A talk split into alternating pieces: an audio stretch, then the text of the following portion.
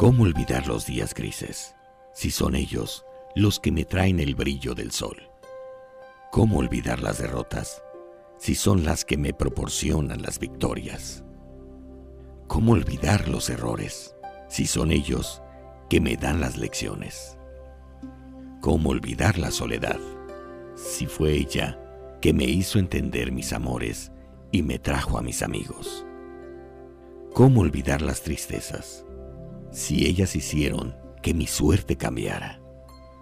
¿Cómo olvidar los planes fracasados, si el fracaso me puede enseñar a soñar? ¿Cómo olvidar a Dios, si Él siempre me sostiene como un padre?